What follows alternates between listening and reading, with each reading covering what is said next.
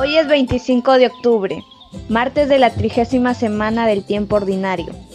Del Evangelio de San Lucas. En aquel tiempo decía Jesús a sus discípulos, el que es fiel en lo poco, también en lo mucho es fiel. El que es injusto en lo poco, también en lo mucho es injusto.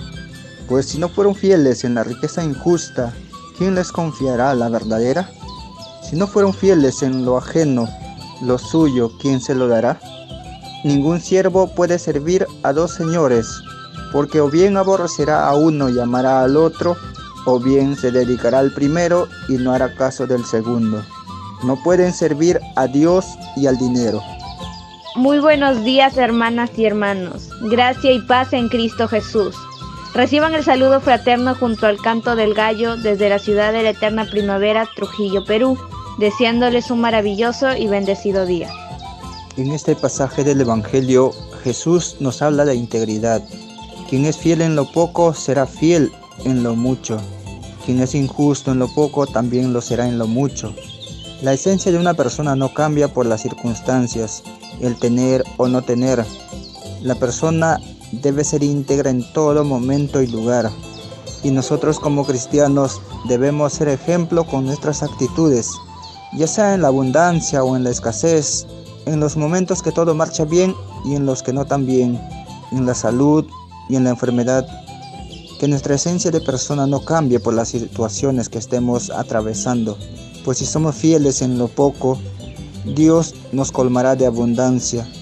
Las cosas materiales deben ser usadas por nosotros y no dejarnos usar por las cosas. Un siervo no puede servir a dos señores, Así que todos los logros alcanzados deben ser para servir. La verdadera riqueza es vivir una vida íntegra. Que Dios nos ayude a serle fiel siempre, en todo momento y lugar. Para reflexionar durante el día, ¿estoy contribuyendo al crecimiento del reino de Dios con mis acciones? Y damos gracias a Dios por los que hoy nacen y cumplen años. Lluvia de bendiciones para ellos y sus familias.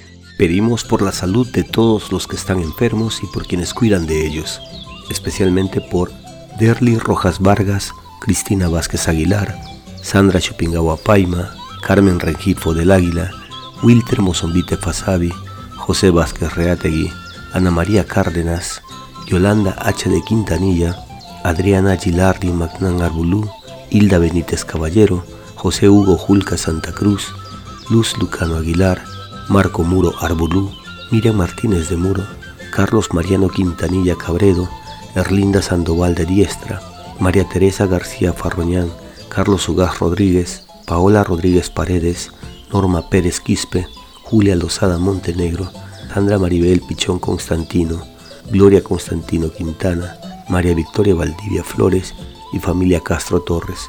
Que el Señor les dé la fortaleza, el consuelo y la salud que necesitan y oramos por todos los difuntos, que descansen en paz y que Dios consuele a sus familias y amigos.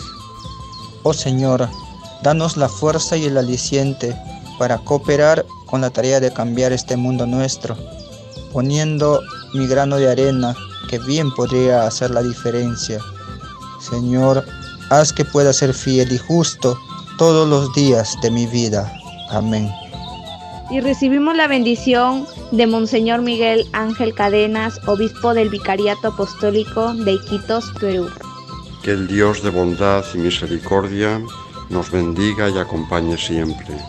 En el nombre del Padre, del Hijo y del Espíritu Santo. Amén. Gracias por orar al canto del gallo. Si usted quiere apoyarnos, comparta con los suyos el enlace de esta oración. Oremos juntos. Oremos con perseverancia Oremos con confianza. Estamos en las principales plataformas de podcast y en YouTube. Búsquenos como Orar al Canto del Gallo. Una producción de Al Canto del Gallo.